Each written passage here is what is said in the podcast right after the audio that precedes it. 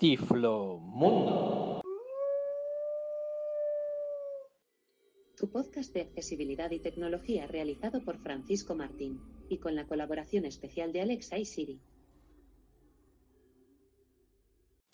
Bienvenidos a este nuestro décimo episodio.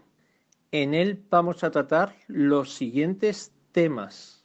Problemática con los semáforos. El nuevo evento de Apple. El DNI 4.0, Javier Aguilar, escalador, y la recomendación de Eva González, el restaurante Filandón.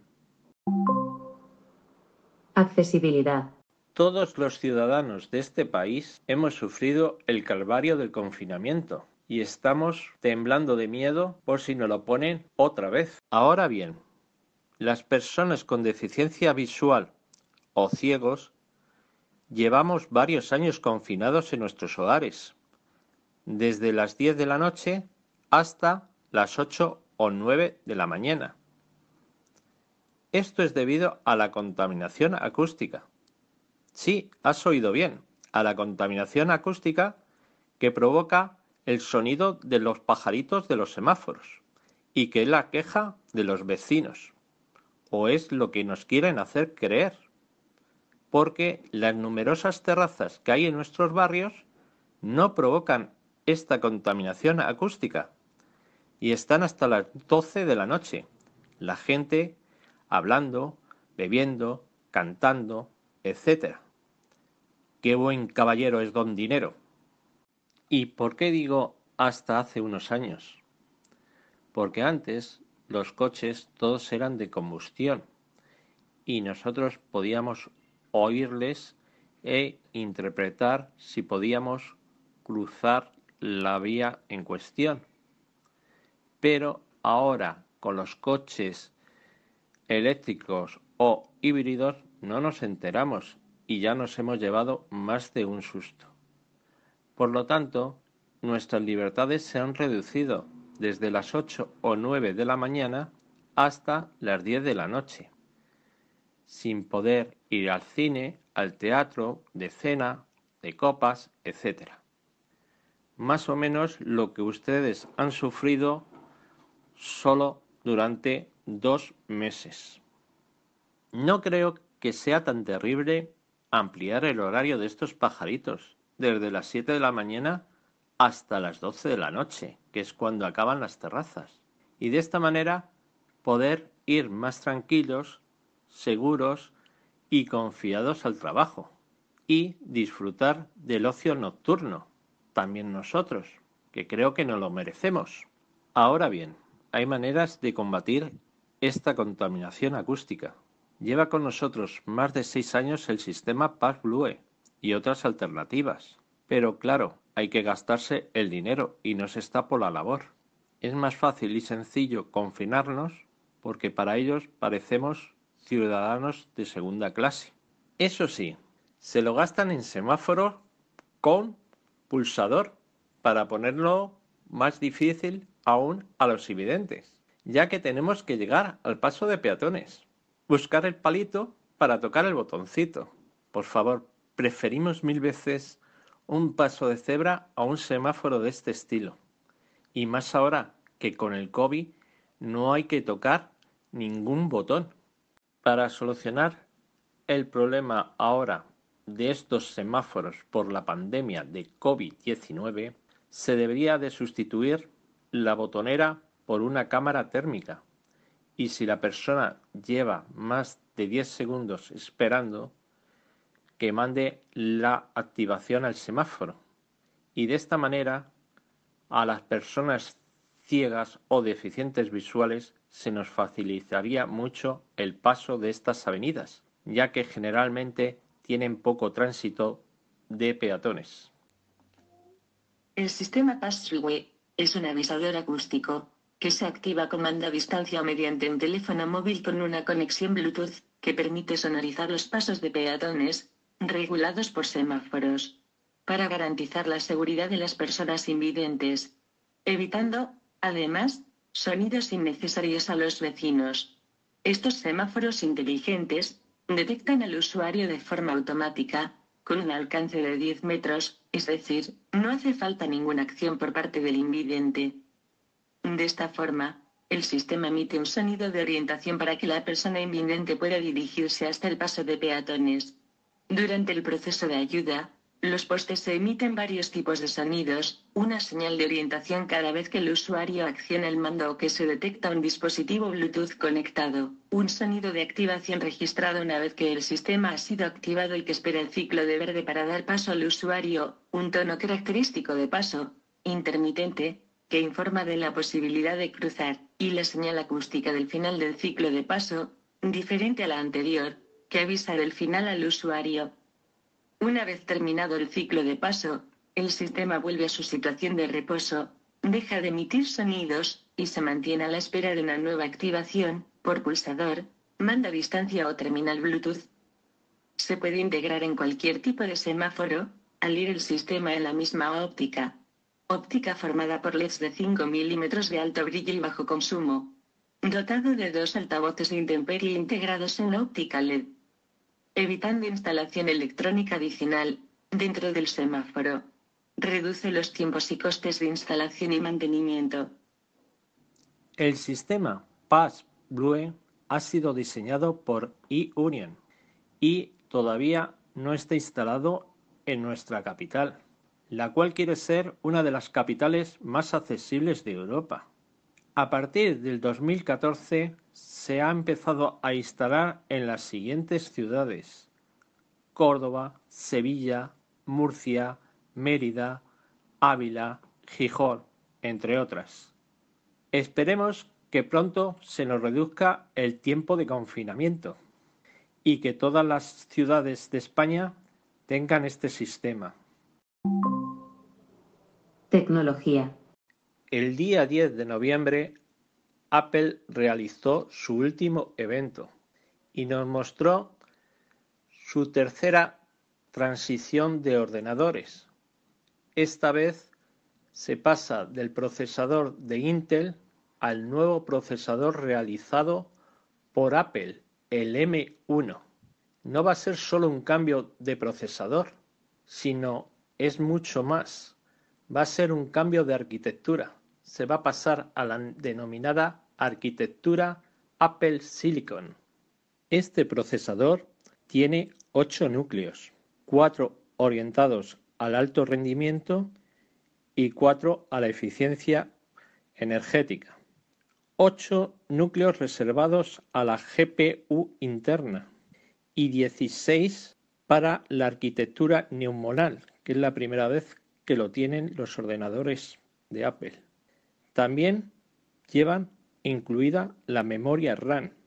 Aparte de todo esto, vienen con el nuevo sistema operativo, el BitSUF, que le va a sacar todo el rendimiento posible a esta nueva arquitectura. Y también se podrá instalar a partir del 12 de noviembre en los ordenadores antiguos de Apple. A continuación vamos a ver los ordenadores de este evento y lo vamos a comparar con los ordenadores de Apple con el procesador Intel.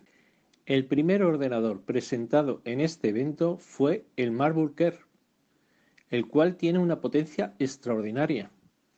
Comparado con su antecesor, el Intel del 2020, de este mismo año, es 3,5 veces más potente su CPU, 5 veces más rápido sus gráficos, y como el procesador es de Apple, le saca mucho más rendimiento al aprendizaje y es nueve veces más veloz. La batería tiene un tercio más de autonomía, lo que significa 18 horas de duración. No hace nada de ruido porque no tiene ventiladores, ya que gracias a su eficiencia energética, con un simple disipador de aluminio no se calienta y da un rendimiento extraordinario. Su precio es de 1.129 euros y ya se puede reservar. El siguiente ordenador en este evento fue una auténtica sorpresa para todos se presentó en Mac Mini, que comparándolo con el del 2018 de Intel, es tres veces más potente su CPU, seis veces más rápido sus gráficos y 16 veces más rápido su aprendizaje. Lleva un ventilador ya que al aumentar la frecuencia del reloj para que sea mucho más potente, lo necesita para su refrigeración. Este ventilador es muy silencioso con respecto a sus antecesores, según Apple. Como hemos visto, este ordenador de mini no tiene nada, es un auténtico maquinón y su precio es de 799 euros. Y ya para cerrar este evento se nos presentó el MacBook Pro que comparado con el de Intel de este año es 2,8 veces más potente su CPU, 5 veces más rápido sus gráficos y 11 veces más rápido el aprendizaje automático. Pero la mejor característica de este equipo es su autonomía, hasta 20 horas, lo nunca visto en un ordenador portátil. Su precio es de 1.499 euros. Estéticamente, estos ordenadores no han cambiado. Son iguales que los antiguos de Intel. Como hemos visto, lo que ha cambiado ha sido por dentro, su arquitectura. Por lo tanto, las personas que se quieran cambiar y usen programas muy técnicos y muchos programas de Windows no deberían de cambiarse por el momento, por lo menos hasta que no pase un año.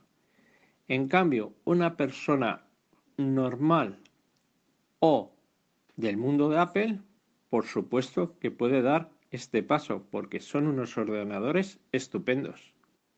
Y ahora vamos a contestar la pregunta más importante. Sí, todos los productos llevan incluido el cargador. Bueno, pues para ser la primera generación de esta nueva arquitectura, la verdad que tienen una potencia increíble. Para la segunda generación esperamos de que cambien los diseños estéticamente, serán más pequeños porque lo que antes teníamos esparcido por la placa, ahora prácticamente todo va incluido en el procesador. Por lo tanto, las placas van a ser mucho más pequeñas y serán mucho más ligeros también. Y bueno, a ver con qué más cosas nos sorprende la manzana. El DNI es el documento que nos identifica a todos los ciudadanos españoles ante el requerimiento de una administración pública, un organismo oficial, un agente de cualquier cuerpo de seguridad del Estado o una empresa, la historia del DNI arranca en España el 2 de marzo de 1944. Antes de que entrase en vigor la única forma de tener un registro de los ciudadanos era a través de la Iglesia, que se encargaba de tomar nota en los libros parroquiales de todos los matrimonios, nacimientos y bautizos. En 1871 se aprueba una ley por la que el Estado pasa a registrar los datos de todos sus ciudadanos, independientemente de su religión. Desde comienzos del siglo XIX existían en España algunos documentos de acreditación como cédulas personales de identidad, cartas de seguridad o salvoconductos. Dado que algunos de estos documentos no llevaban fotografía, en lugar de la imagen constaban las características físicas de la persona, como talla, peso, color de pelo y ojos o marcas de nacimiento. En muchos casos esos documentos coexistían y eran incluso distintos en función de la zona de España donde se emitían, ya en plena dictadura franquista se pensó en un nuevo documento unificado para todo el territorio español que permitiera identificar al individuo de un modo inequívoco, usando para ello la huella dactilar, y que dificultara su falsificación. El 2 de marzo de 1944 se promulgaba el decreto que lo haría posible, pero no fue hasta 1946, cuando se convocó el primer concurso público para elegir un modelo que se convertiría en el primer DNI. Se encargaría de ello la Dirección General de Seguridad. El premio para el ganador del concurso era bien apetecible, 30.000 pesetas, lo que suponía una buena cantidad en aquellos años y se lo llevó la empresa catalana Gráficas Riuset cuyo responsable era el industrial de origen francés Don Aquilino Riuset Planchon. Se trataba de un diseño de color verde que estuvo vigente desde 1951 hasta 1961 e incluía la profesión y clasificaba la población en cuatro categorías dependiendo de la situación económica de cada persona. Se mostraba también la firma del director general de seguridad y se expidió por primera vez en Valencia el 20 de marzo de 1951. El número uno del DNI fue a parar al entonces jefe del Estado Francisco Franco, el número 2 fue asignado a su mujer Carmen Poli Martínez Valdés y el 3 a su única hija, Carmen Franco Polo. Los números del cuarto al noveno quedaron sin titular y desde el número 10 al 99 quedó reservado a la familia real, siendo el rey Juan Carlos el 10, la reina Sofía el 11, la infanta Elena el 12, la infanta Cristina el 14 y el príncipe Felipe el 15. El número 13 quedó excluido por pura superstición. En un primer momento el DNI no era obligatorio y no todos los españoles lo tenían. Para tenerlos controlados, los primeros ciudadanos a los que se les asignó un número de DNI fueron presos y personas con libertad vigilada. A continuación se metió en saco a hombres con trabajos que implicaran una gran movilidad y después a hombres de ciudades con más de 100.000 habitantes. Y progresivamente se fue registrando a hombres de localidades entre los 25.000 y 100.000 habitantes. Las mujeres se dejaron para el final, empezando también por aquellas que tuvieran que viajar frecuentemente. En 1961 entró en vigor un nuevo modelo, ya de uso obligatorio para todos los ciudadanos, de tonalidad azul, que se usa hasta 1965 y añadía a la información básica del anterior otros datos como el grupo sanguíneo y el estado civil. Se eliminó el dato del sexo. Esta otra versión del carnet de identidad fue la que se usó hasta el año 1980, en ella se eliminó la firma del director. En ese año se cambió nuevamente para introducir el escudo constitucional y recuperar la información del sexo en un nuevo diseño que se usa hasta 1985, en el que se modificó otra vez para eliminar el estado civil, la profesión y el grupo sanguíneo. El primer DNI informatizado llegó en 1990 y por primera vez en la historia del carnet de identidad no incluía la huella dactilar. En 2006 se comenzaron a emitir las primeras unidades del DNI electrónico, cuya principal novedad consistía en permitir el acceso a los servicios telemáticos a través de un lector de tarjetas. Desde el año 2015 el modelo en expedición contiene un chip dual que permite su lectura desde dispositivos móviles como smartphones y tablets gracias a la tecnología NFC. El día 4 de noviembre, el Ministerio del Interior nos presentó el nuevo DNI 4.0, con importantes novedades en la tramitación, en la forma de pago y en el uso del documento de identidad.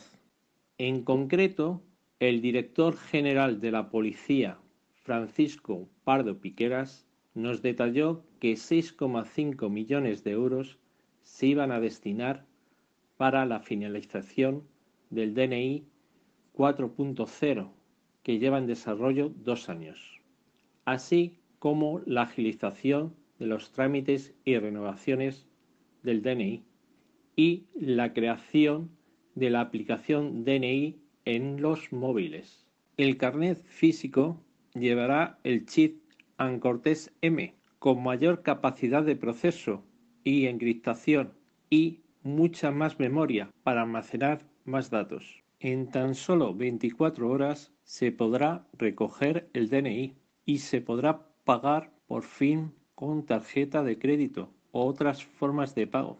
Ya no hay que llevar las fotos físicamente, sino que en la propia comisaría, con un simple móvil, te las puedes hacer.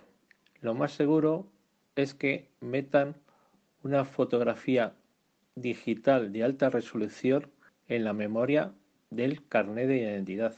No se han detallado las mejoras del DNI 4.0, pero se espera que sea compatible con los estándares en seguridad, como el nuevo pasaporte electrónico DLS, etc.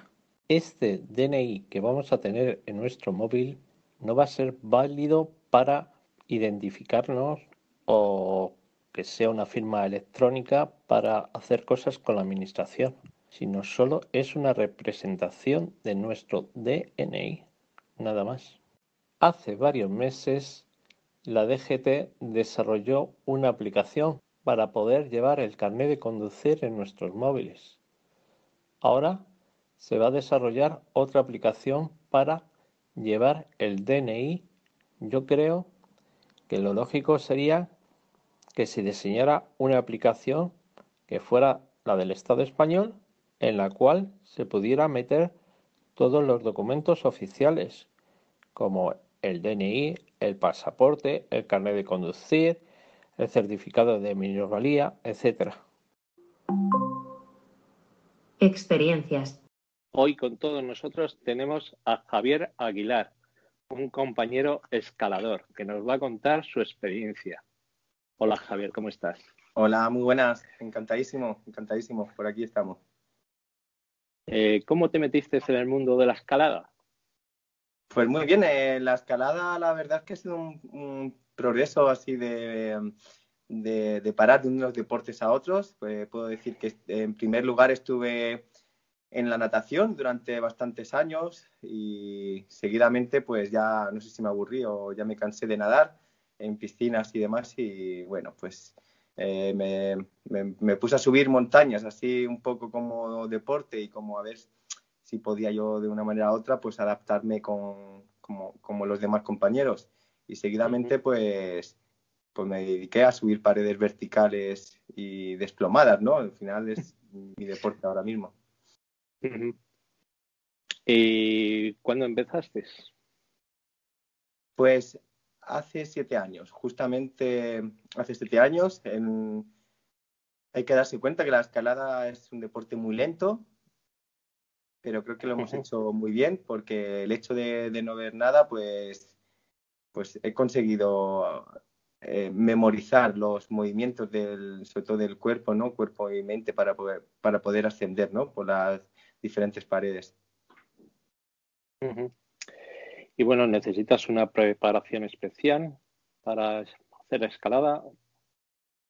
Pues en primer lugar, lo que hace siete años, cuando empecé a escalar, yo no sabía si podía escalar o no, porque el hecho de no ver, pues no sabía yo si, si me iba a incomodar, si, si iba a ser duro, en fin. Eh, lo cierto que sí que fue duro, pero también viendo a los demás compañeros que también estaban empezando alguno conmigo cerca mía, pues, pues dije, bueno, yo creo que hoy más o menos la altura aquí del compadre que ve, yo no veo. Entonces, sí que es verdad que, que, que, pues bueno, me cansaba bastante, ¿no? Porque al final una persona que no ve pues tiene que estar buscando mucho más tiempo, con lo cual pues te cansas mucho más, ¿no? Estar agarrado a una pared en suspensión en gravedad pues conlleva que pues eso, que te canses bastante, ¿no? Sobre todo de los brazos, que es donde más se cansa uno más que de las piernas.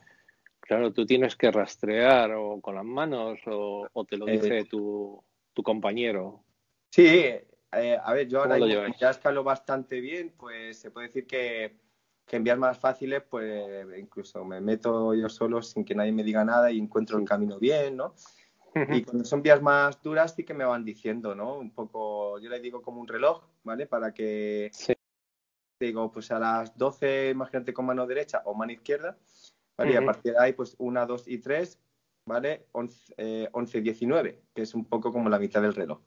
Y esos son para los brazos. Y la otra mitad, lo que hacemos sobre todo es con los, con los pies, un poco más para que sea un poco diferente a lo del reloj, pues que me digan a la altura de la cadera tienes un pie o ábrelo un poquito más o ciérralo, ¿no? Es un poco así y hacerlo muy lento para no soltarte, porque a veces estamos hablando de cosas diminutas, ¿no? Como el filo de un marco, pues, pues con un centímetro o menos, ¿no? A veces son cosas muy pequeñas y cuesta localizarlas.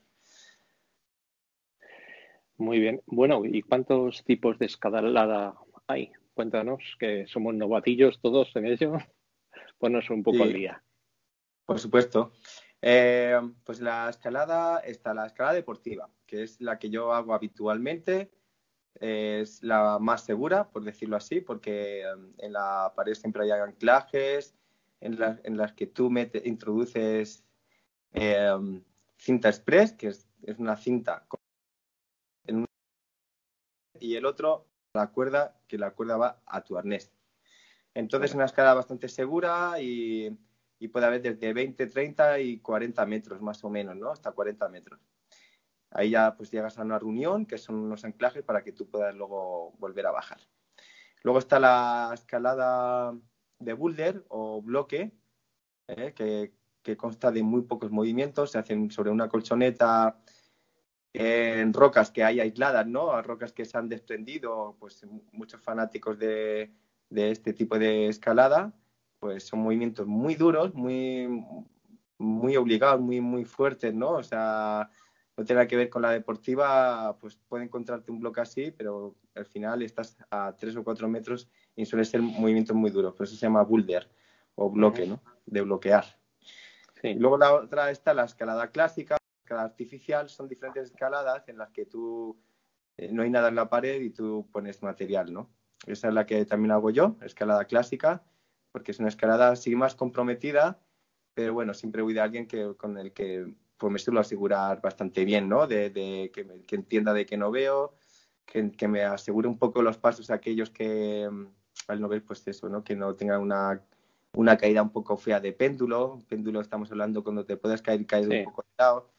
Sí, que sea un poco, pues eso, ¿no? Eh, con una persona que confíes. Eh, porque ya es una escalada comprometida, ¿no? Es una escalada ya que en un principio no tenía ni idea de que pudiera yo hacer esto, pero al final pues estoy metido en todo lo fregado, más o menos. En todos los saraos. exactamente. Y la otra escala de la, es de rocódromo, por ejemplo, que de hecho hoy ha sido mi primer día de entrenamiento. Sí. Eh, he ido al rocódromo esta mañana y, en fin, pues he echado un buen rato y pues bueno, ya tengo entrenado, mi entrenador y donde, bueno, pues hago diferentes ejercicios, donde hay boulder también y bloque, que es una de las modalidades, modalidades que ayuda mucho al escalador y, eh, a, poder progresar con más fuerza, digamos, ¿no? Es es un tipo de escalada que al final pues nos viene bien a todos los escaladores. Mm. Y bueno, pues, bueno más o menos te he contado un poquito, quizá me haya saltado algo, pero vamos, un poco es la escalada que hay. Luego, general. luego, lo que es en la roca, como yo digo, siempre hay de todos los colores y de todas las maneras, ¿no? Por eso es tan deporte tan, tan divertido. Y que ojalá un día pues pudiera poder enseñarlo a, más gente como yo, que no vea y tal, porque al final es un deporte mental, que el otro, otro tipo de sentidos, ¿no? Al final es súper mental, muy, muy corporal, para dominar tus movimientos y demás y, llegar más próximo a los, a los agarres que quieres llegar. Bueno, ¿y qué se siente cuando llegas a la meta que te has planteado? Pues este, este año fue un año raro, como todos sabemos, pues eh, con, yo me vi en Vietnam, de hecho, eh, con el tema del ah. coronavirus y tal. Me pilló allí súper lejos Con, mi, perro guía también, con Jack, que, es un grande, que tengo que hablar de él también. Y bueno, pues me pilló allí y al final... Pues, pero, supongo que no escala él. No, eh, él solo me lleva. Él me lleva, él me lleva a los sectores y le enseña a andar por senderismo y tal para que vayamos. Sí, porque era lo que te iba a preguntar, que sois un poco senderistas, porque hasta que llegáis al objetivo a escalar, pues eso es senderismo. lo que senderismo y alpinistas, porque este verano, por ejemplo, o muchas partes del año, pues subo vías clásicas que para llegar a ellas, al final es una escalada comprometida, em, donde, pues eso, ¿no? Pues el perro llega hasta un punto, si hay un refugio se queda en un refugio, y luego pues me queda a mí la otra parte que es la, escalada vertical, ¿no? Él me lleva mientras que podamos usar los pies y tal, el perro me lleva bien. Muy bien.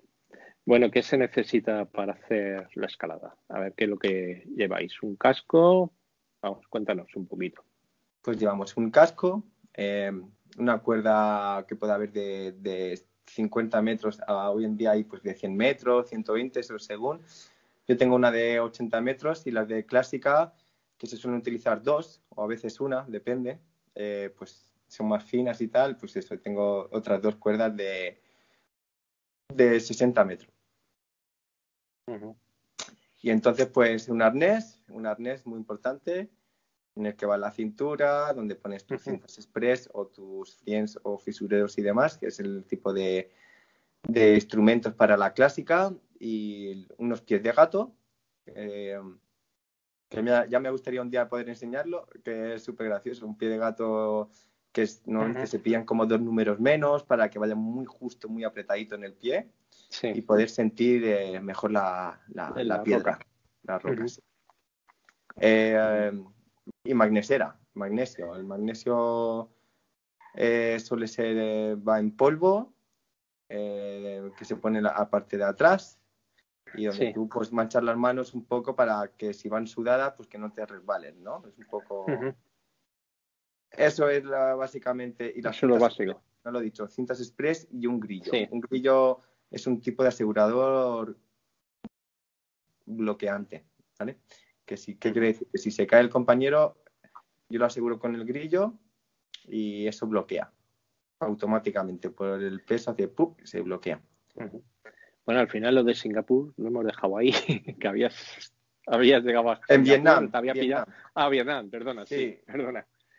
Ver, toda, una, toda una historia en Vietnam. Me metió el coronavirus allí, pues eso, con el perro también luchando por la, la entrada, como yo siempre digo, Sí, ahí hay que tener cuidado con el perro. Sí, bueno, bueno. al final, por el perro, por los perros y por la gente que, al final lucha, ¿no? Porque el perro viaje contigo, que no se puede separar de mí y al final es toda una lucha. Yo ya lo sabía porque esto es algo que ya sabía yo, pero bueno, al final, como yo siempre digo, hay que ser libres y para ser libres, pues todavía falta. Pero bueno, eh, ahí estamos luchando para que todos lo seamos. Bueno, esas anécdotas son luego las que se quedan realmente. En sí, mente, lo recordarás. alguna vez se queden con la cara pues, de otra manera, ¿no? Y digo, uy, yo no sé, yo no solamente hay una persona que venía con un perro, parece que ahí hay más. Hay, más gente. Hay más gente. Y, y bueno, ¿cuál es tu palmarés? A ver. Pues, a ver, como decía también, este año es un año raro porque no hemos tenido competiciones sí. ninguna. Pero a nivel personal he hecho cosas muy, muy grandes. Entonces, pues bueno, en el confinamiento aquí en casa me puse bastante fuerte. Eh, recién llegado de Vietnam y tal, pues, pues me puse todo lo fuerte que pude aquí eh, con, mis pocas cosas que tengo en casa. Entonces, pues he hecho uno de los mayores procesos ahora mismo así, eh, a nivel mundial, porque me he encadenado un 7C, que mm, en roca es en escala deportiva ya es un grado pues muy duro. Para el que ve, de hecho, ya es duro, duro, pues para no ver, pues bueno, pues ha sido una cuestión de... Durísimo. bueno, al final es como todo, ¿no, Paco? Al final uno va tocando la pared, ve dónde van las manos, dónde van los pies, entonces desde una vez que lo pruebas a, a 12 veces que le, lo probé y la hice de primero, porque primero lo hacemos en torrop, que es con la cuerda puesta, el otro te asegura, entonces no, no pasa nada, ¿no? O sea, yo puedo asegurar ahora mismo a cualquier persona ciega que nunca la haya probado y quedarse en el mismo sitio, ¿no? Si se cae, esa no se va a mover ni, ni dice ¿no? Entonces la pruebo primero de rock, digamos de segundo, la memorizo bien, pies, todo, manos y tal, la pruebo, la pruebo hasta que me salga y luego pues le doy de primero, que es una parte importante de contar de la escalada. Y darle de primero es como una persona que o sea, va subiendo y como te caigas de un anclaje a otro, si vas de primero, pues puedes volar tú dos, tres o cinco metros, más o menos. Sí. ¿Vale? Que es un vuelo, normalmente puede ser limpio y hay que tratar que la cuerda la lleves bien, en fin, es un poco ya conocer este tipo de, de, ascensiones, ¿no? La deportiva. Y como decía, pues mi primer 7C, que es a nivel mundial, que es una cosa bastante muy importante para mí, que es, ya me ha abierto en un grado ya fuerte y, y, luego, pues anteriormente, pues el año pasado quedé segundo del mundo en el Campeonato del Mundo en Briançon. Y bueno, pues aparte de, de tercero también hace dos años en el Campeonato del Mundo, se ha ido mejorando. Poco a poco voy ascendiendo puestos. Superándote. Voy superándome el Campeonato de España, por uh suelo ganar, porque ojalá hubiera más ciegos, así que en mi categoría, igual como la hay la, de los cojos, que están súper fuertes y están siempre ahí, los más fuertes son casi los de España. En fin, es un poco Y bueno, pues eso, cuatro o cinco años campeón de España, eh, pues he escalado por diferentes paredes como este año, por ejemplo, también la Divona, que es una pared, es un pico de Lecrín en los Alpes, son 3.100 metros y es una escalada clásica, pues también hay que contarlo que, pues bueno, no es una escalada en sí por el grado difícil, pero sí por un poco por lo que es eh, eh, escalar esa montaña de granito puro y que son 3.100 metros y con casi 500 metros de escalada vertical, ¿no? Entonces, sí, un poco, y luego aparte, pues escalada de clásica por todos lados, de los mayos de Riglos, en fin, por diferentes sitios, ¿no? Como proezas personales y luego, pues a nivel de competitivo también. ¿Y dónde lo has pasado peor? A ver, cuéntanos, ¿dónde has tenido ahí un problema serio? Pues, problema serio, pues eh, siempre tenemos alguno. Lo que yo siempre digo hay que mantener la calma y es mejor reírte que, ponerte a temblar de miedo, ¿no? Entonces, en Mayos de Riglos, por ejemplo, es una escalada muy peculiar porque em, suele tener bastantes resaltes, bastantes como panzas, vamos a decirlo. Entonces, ¿qué quiere decir? Que, que, hay que mirar muy bien por el camino en el que vas. Y como es una escalada de largos, ¿vale? Que es una escalada ya pues de 200 metros o cosas así, pues eso, pues el primero, por ejemplo, va hasta los 40 metros, y luego vas tú, te juntas con él, luego va él, luego te... En fin, un poco... Claro, pues hay partes que él me puede ir diciendo cuando él sale, ¿sabes? Hasta los 10 primeros días, Javier, es que ten cuidado que hay que irse para la izquierda y tal, pues un poco pues ver el camino, ¿no? Pues en una de esas, por ejemplo, si me enredaron las cuerdas, y claro, yo estando yo solo con las cuerdas enredadas y el compañero arriba como agüita, llama a la Guardia Civil a ver qué, cómo salimos de aquí. Pero bueno, yo siempre con optimismo y mucha paciencia, ¿no? Y no ponerse nervioso. Y tocando muy bien, porque un ciego pues al final tiene que tocarlo todo muy bien. Este, date cuenta que estás anclado en la pared eh, de, de, una línea de vida que sale de tu arnés, es un trozo de cuerda con un, con un seguro ¿vale? Y ahí te anclas, ¿vale? Entonces tengo un punto, luego tengo otro más. Siempre tenemos como dos puntos de seguridad o tres. ¿Qué quiere decir esto? Que, nunca quitas algo sin ver de dónde viene. Nunca quitas un seguro sin saber de dónde viene ese seguro. Lo, malo son la gente minusválida, pues mancos o cojos, que esos solo tienen tres puntos. Bueno, como mucho. Sí, sí. Y es, y este realmente, este deporte, yo cuando, bueno, eh, no soy un, entendido, ¿eh? ¿eh? yo juraría que tenías que tener siempre tres puntos, que yo he dicho, joder, y los minusválidos, a ver cómo lo hacen. Normalmente tenemos de tres a cuatro los que sí, los, bípedos. Por eso.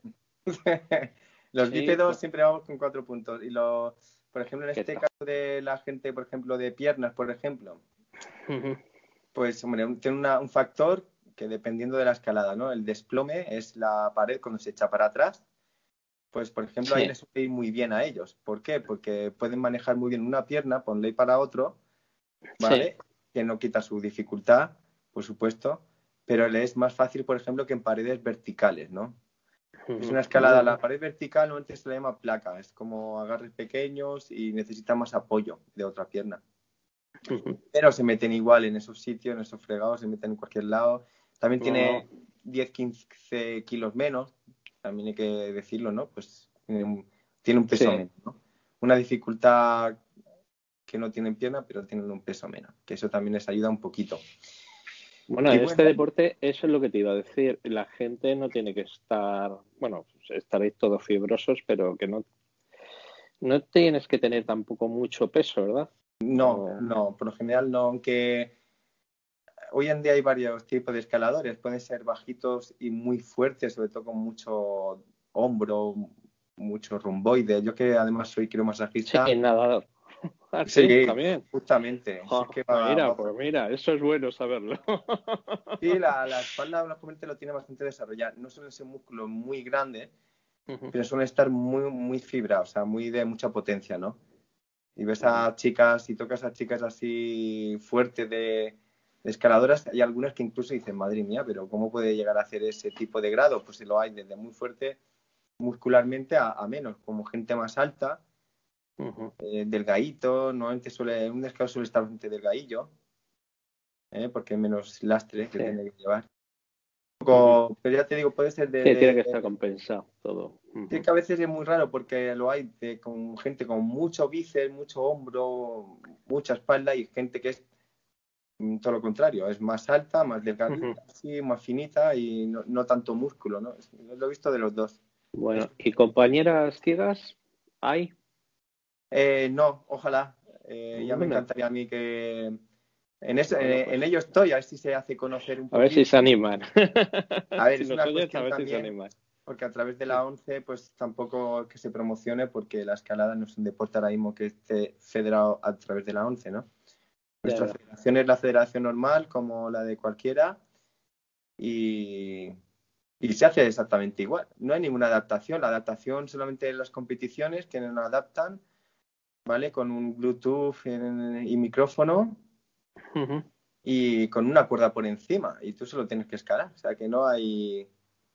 Llegar a lo más alto o a la presa más alta o sea que no hay ninguna adaptación exquisita. Vamos, yo vengo del rocódromo, están diferentes rocódromos sin saber cómo es el rocódromo y me he metido ahí a, escalar. A cajarro. Sí, sí, a, saco, vamos, a entrenar. Sí, sí. Entonces, vamos, que lo puede hacer cualquiera, eso está clarísimo. Cualquiera. Muy bien. Pues muchas gracias por tu experiencia, por contarnos y bueno, a ver si se anima la gente. Vale. Pues yo pues estoy encantadísimo. Vamos, que si sale gente que, me busquen en las redes. Muy bien, pues nada, muchas gracias, Javier. Hasta pronto. De nada, Paco. Muy bien.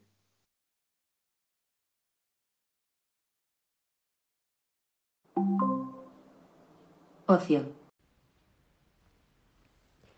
Hola a todos, soy Eva González y mi recomendación de hoy en la sección de ocio es gastronómica y es para el restaurante Filandón de Madrid.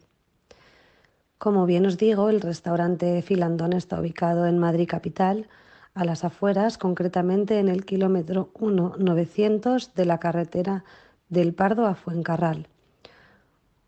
¿Por qué he decidido recomendaros el restaurante Filandón? Eh, pues existen muchos motivos para recomendar este restaurante, pero yo voy a centrarme en dos de ellos que para mí son los más importantes. El primero es por su ubicación. Al estar ubicado a las afueras de Madrid, el restaurante Filandón cuenta con varias terrazas rodeadas por jardines en las que podemos disfrutar de una deliciosa comida o de una cena acompañada de amigos o familiares en un entorno muy tranquilo y agradable. El segundo motivo, lógicamente, es gastronómico.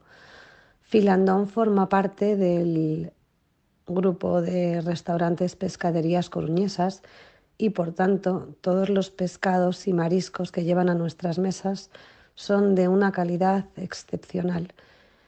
Si esto lo unimos con su magnífica cocina, que está basada en carnes y pescados a la brasa, el resultado es simplemente perfecto.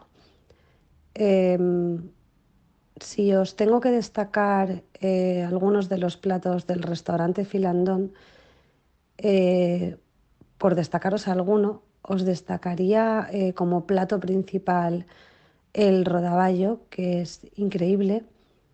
Como entrante es digno de probar el crujiente de atún rojo de almadraba y de su magnífica carta de postres caseros yo os destacaría la tarta caliente de manzana que lleva una base de hojaldre y va coronada con helado.